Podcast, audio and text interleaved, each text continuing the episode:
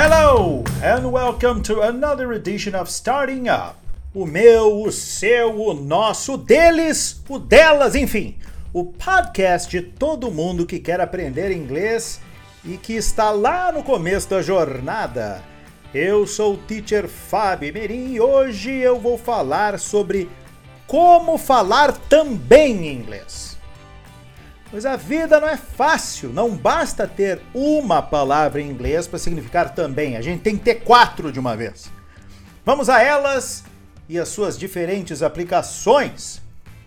Número 1, um, to, T-O-O, é o mais conhecido, possivelmente porque é o primeiro que o aluno aprende na escola.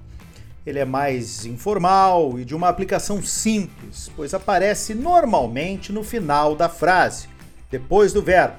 Por exemplo, eu adoro os Beatles. Eu também.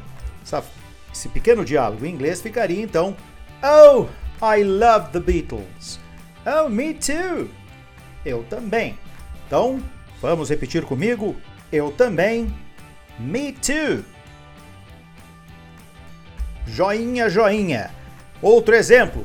Eu gosto de ir à praia no verão. E a outra pessoa lá, ah, eu também. I like to go to the beach in the summer.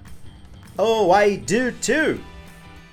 Viu? Aqui a gente muda me too para I do too. Repitam então comigo. I do too. Vamos agora para o também número 2, que é also. Also.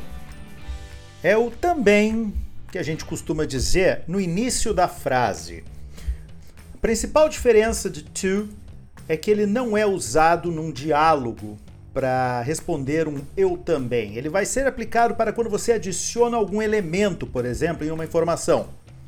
Ela toca violão e baixo muito bem e também canta. She plays the guitar and the bass very well. Oh, and she also sings. Então vamos comigo repetir esta frase do ela e também canta and she also sings. Outro exemplo, este carro tem também um ótimo GPS. This car also has a great GPS system. Beleza? Uma dica de ouro aqui. Os verbos sempre vêm depois de also, menos o verbo to be. Então, fica ligado. Repita comigo. This car also has a great GPS system.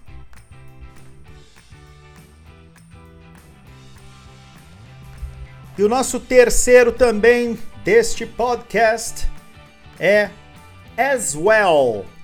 As, A-S, e well, de bem, W-E-L-L.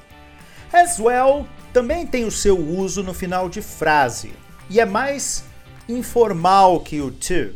Eu queria comprar um Blu-ray player e a TV também.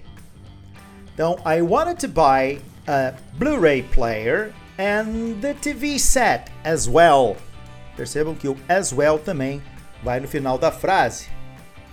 Ele ligou para a Mary e para o John também. He called Mary and John as well. Vamos repetir essa frase que ela fica menorzinha e mais fácil da gente, de a gente prender, deixar na memória. Então vamos comigo. He called Mary and John as well. Último também é o também negativo, que a gente usa com either, E-I-T-H-E-R. Então, como eu já disse, o either é o também negativo ou também não. Olha aqui comigo. Eu não gosto de vitela. Eu também não. Vamos ver como é que fica esse diálogo em inglês. I don't like veal. Oh, I don't either. Então, I don't either, eu também não. Repita comigo. I don't either. Mais uma para ficar na memória. Eu não sei dançar, eu também não. I can't dance, I can't either. Então, repetindo comigo, I can't either. Percebo que aqui teve uma interpretação. Quando a gente fala que a gente não sabe fazer alguma coisa, prefira dizer que você não consegue. I can. Tá? Como foi o exemplo, eu não sei dançar. I can't either. A gente também usa o neither. Neither. Por exemplo, eu não gosto de milho. Eu também não. I don't like corn. Me neither. Me neither. Repetindo, me neither. Certo? Mas cuidado, falar que odeia pode levar ao erro de usar either, porque soa negativo, só que é, se trata de uma frase afirmativa. Quando fala eu odeio dias de chuva, fica I hate rainy days. Então a pessoa não pode dizer eu também não. Tem que dizer eu também. Então, eu odeio dias de chuva, eu também. Em inglês fica I hate rainy days. Me too. Entenderam? Eu também. Então tá. Quer ouvir de novo? Ouçam de novo. A maravilha do podcast é assim mesmo. Espero que tenha sido de boa valia. And see you next time.